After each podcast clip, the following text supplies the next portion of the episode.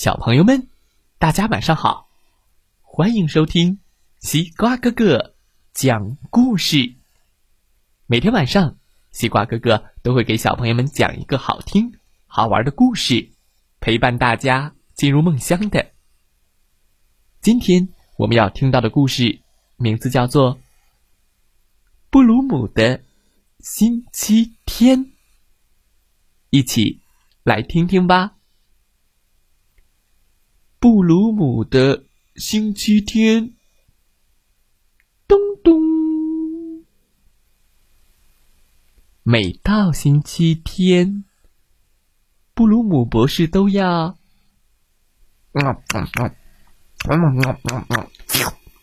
弄些蜂蜜吃吃。一罐蜂蜜很快就被吃光了，布鲁姆博士的肚子还是咕咕叫。呃呃，还想吃呢。幸好架子上还放着一罐。可是布鲁姆博士忘记了，他的好朋友鲸鱼啊，是一条名叫鲸鱼的小金鱼，也在架子上呢。嗯，蜂蜜，蜂蜜，蜂蜜，哦。布鲁姆博士摸错了罐子，哗啦咕咚！我的老天！啪！啊咕噜咕噜咕噜咕噜咕噜咕噜咕噜咕噜咕噜咕噜咕噜！金鱼缸紧紧的扣到了布鲁姆博士的头上。不得了了，不得了了！刚才是地震了吗？小金鱼们吐着泡泡，大声的嚷嚷着：“不是地震，现在我们扣到了大熊布鲁姆的头上啦！”啊！布鲁姆博士该怎么办呢？在他的头顶上是一个金鱼缸，他准备把金鱼缸弄下去，可是现在小金鱼们却绕着他的头不停的转圈圈，呜呜，还拼命的喊着救命啊！救命啊！救命啊！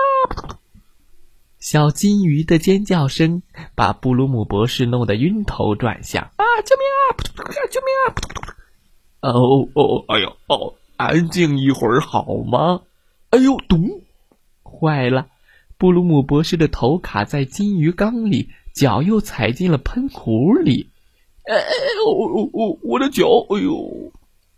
幸好，聪明的小金鱼知道怎样才能把布鲁姆博士的脚。从喷壶里拔出来，他吐着泡泡，咕嘟咕嘟地说：“我想你可以试试，让喷壶把你的脚喷出来。”“呃，喷出来？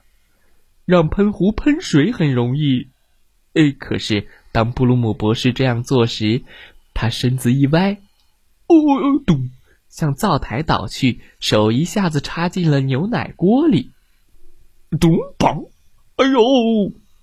现在。”布鲁姆博士的头卡在金鱼缸里，脚卡在喷壶里，手又卡在了牛奶锅里。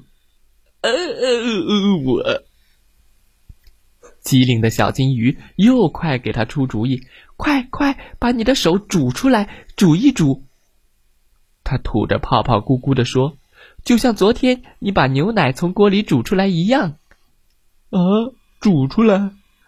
于是。布鲁姆博士打开了煤气灶，等着牛奶锅把手煮出来。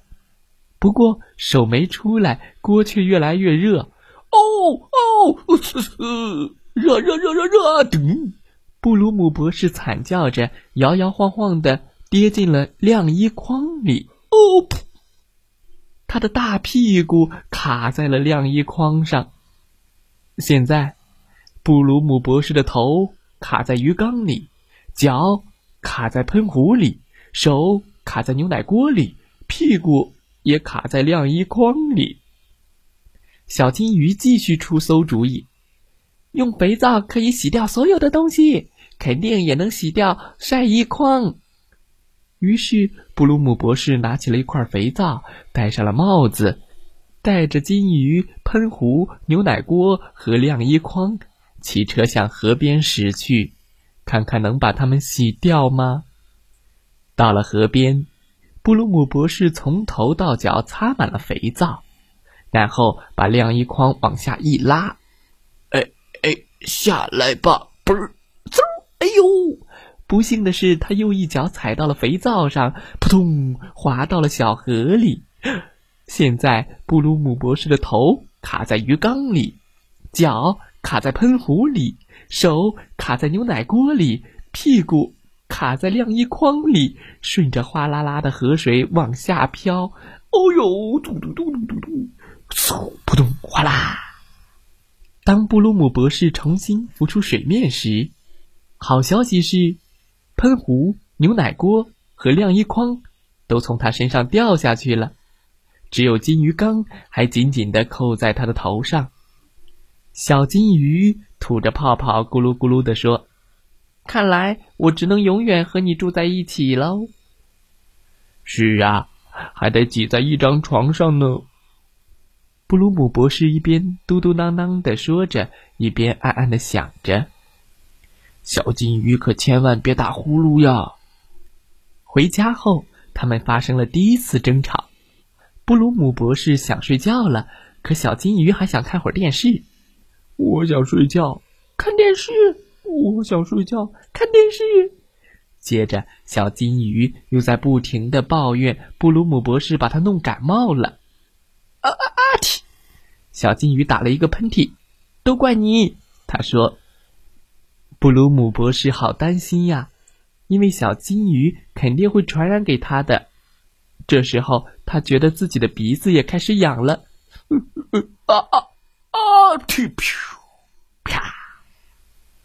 一个大喷嚏，他头上的金鱼缸碎了，小金鱼一下子飞了出去，啾咚，落到了蜂蜜罐子里。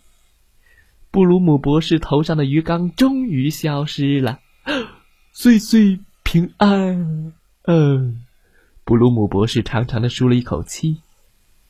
小金鱼也很高兴，因为它又可以单独拥有一个自己的玻璃罐了。虽然水里有一股甜甜的蜂蜜味道，小金鱼吐着泡泡，咕噜咕噜的说。这时候，布鲁姆博士才记起来，另一只蜂蜜罐子还放在架子上呢。不过他现在不想多吃了，因为蜂蜜和罐子已经让他够受的了。没关系啦，布鲁姆博士想，还有下个星期天呢。小朋友们，今天的故事讲完啦，希望大家喜欢这个故事。布鲁姆的星期天，哦，有点倒霉。他应不应该听小金鱼出的馊主意呢？知道答案的小朋友可以给西瓜哥哥留言哦。再来听听故事小主播讲的故事吧。祝大家晚安，好梦。